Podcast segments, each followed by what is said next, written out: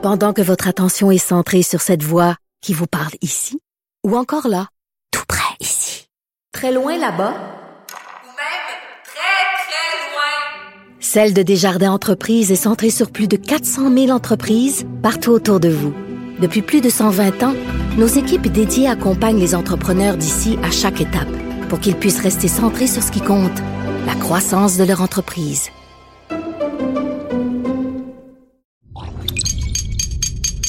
Radio. Salut, c'est Charles Tran avec l'équipe dans 5 minutes. On s'intéresse aux sciences, à l'histoire et à l'actualité.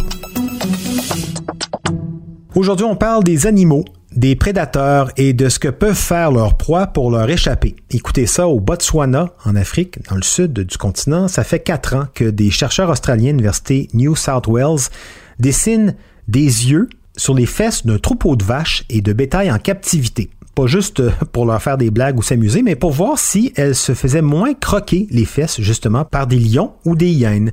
Et bien oui, ça marche. Avoir des yeux dans le dos ou sur le derrière, même en peinture, ça éloigne le danger. Alors, qu'est-ce que ça dit tout ça? Qu'est-ce que ça dit sur les lions, leur technique de chasse, leur vision aussi? Et si avoir des yeux dessinés dans le dos aide les proies à éviter de se faire attraper, qu'est-ce que l'évolution dans le monde animal a inventé au fil des temps comme technique de camouflage pour échapper aux prédateurs?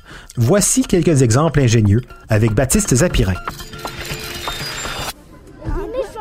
À la base, cette expérience de peindre des yeux sur le derrière du bétail a été réalisée parce que dans la région du delta de l'Okavango, au Botswana, il y a un vrai conflit entre les éleveurs de bétail et les prédateurs.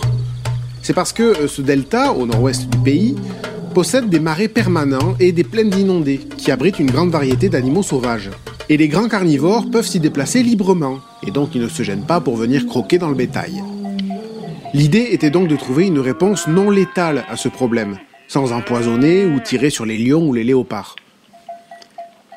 Et donc les chercheurs ont travaillé en collaboration avec l'Institut de conservation des prédateurs et les éleveurs locaux. Ils ont travaillé sur 14 troupeaux de bovins qui avaient récemment subi des attaques de lions. Ça fait à peu près 2061 animaux. Un tiers s'est fait peindre des yeux sur le croupion, un autre tiers de simple croix, et un autre tiers rien du tout. Les chercheurs n'ont pas fait ça au hasard. De nombreux grands félins, donc les lions, les léopards ou les tigres, sont des prédateurs embusqués. Ça signifie que leur stratégie consiste à traquer leur proie discrètement, pour compter sur l'élément de surprise au moment de leur tomber dessus. Ben, dans certains cas, s'ils ont l'impression d'être vus par leur proie, ça peut suffire à les faire abandonner la chasse. Eh bien, en 4 ans, aucune des 683 vaches avec des yeux sur les fesses, aucune n'a été tuée par des prédateurs en embuscade tandis que 4 bovins avec des croix ont été tués. Et 15 bovins sans peinture ont été attrapés. Sans doute que les lions, même s'ils étaient derrière le bétail, se sont sentis observés à cause des yeux sur les fesses. Ils se sont peut-être dit aussi que l'animal qu'ils avaient devant eux avait une tête qui ressemblait étrangement à un cul de vache. Il faut admettre que cette curieuse possibilité a de quoi déstabiliser. Même les croix sur les fesses semblent avoir un certain effet. C'est mieux que rien en tout cas, selon l'étude. Ces résultats ne sont pas une si grande surprise. Les faux yeux, c'est un classique dans la nature. Les papillons aussi ont sur leurs ailes des motifs qui ressemblent à des yeux, pour faire croire que même de dos et en plein vol, ils vous regardent.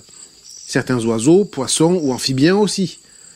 Mais mine de rien, c'est la première fois qu'une expérience démontre que le coup des yeux suffit à éloigner de grands prédateurs mammifères.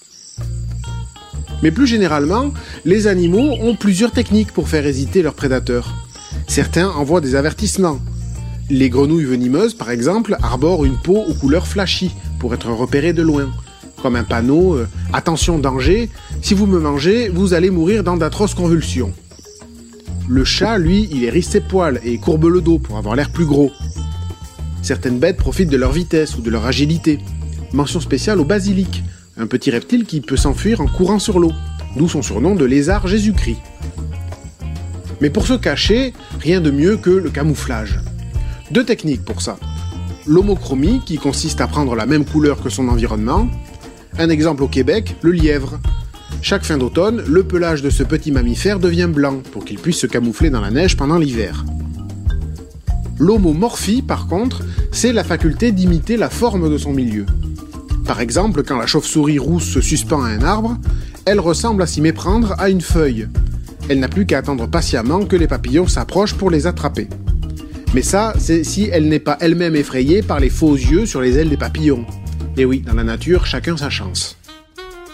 Oui, et les chercheurs australiens qui ont dessiné des yeux sur le postérieur des vaches, je ne serais pas surpris qu'ils en aient eu l'idée chez eux à cause de la pie australienne réputée agressive envers les cyclistes. Plus de 1500 attaques contre des cyclistes répertoriées en 2018 Toujours le même modus operandi, la pie plonge et fonce droit derrière la tête du cycliste, très douloureux et dangereux même, si bien que là-bas, pour se protéger de ces pies violentes, les cyclistes dessinent de gros yeux sur l'arrière de leur casque, paraît que les pies se désistent et donc que ça protège les cyclistes. Il semble que ça pourrait donc aussi les protéger contre des lions, si jamais ils décident d'aller pédaler dans la savane africaine. Merci beaucoup Baptiste Zapirin. C'était en cinq minutes.